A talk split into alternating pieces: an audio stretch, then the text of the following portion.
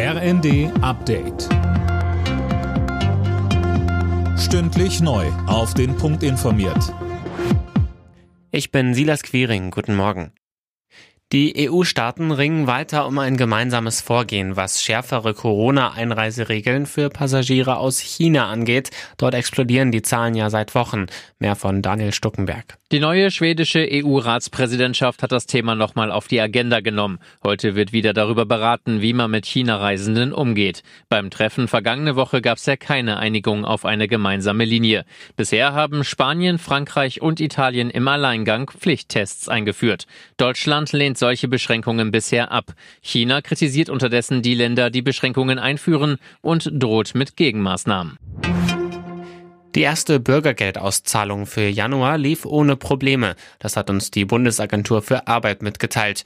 Nach dem politischen Streit um den Hartz-IV-Ersatz war zeitweise fraglich, ob das mit dem Bürgergeld pünktlich zum Jahreswechsel klappt.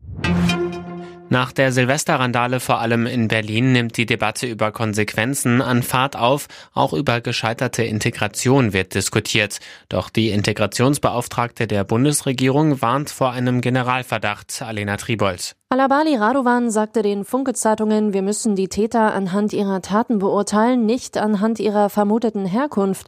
Die Gewalttaten findet sie abscheulich. Sie müssten schnell und konsequent mit der ganzen Härte des Rechtsstaats bestraft werden. Alabali Radovan warnte aber vor Pauschalisierungen. Die würden zur weiteren Stigmatisierung und Spaltung unserer Gesellschaft beitragen, statt die sozialen Ursachen des Problems zu bekämpfen.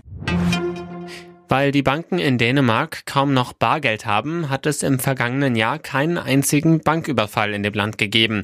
Das hat die dänische Bankenvereinigung erklärt. Zum Vergleich, im Jahr 2000 gab es in Dänemark noch 221 bewaffnete Banküberfälle. Alle Nachrichten auf rnd.de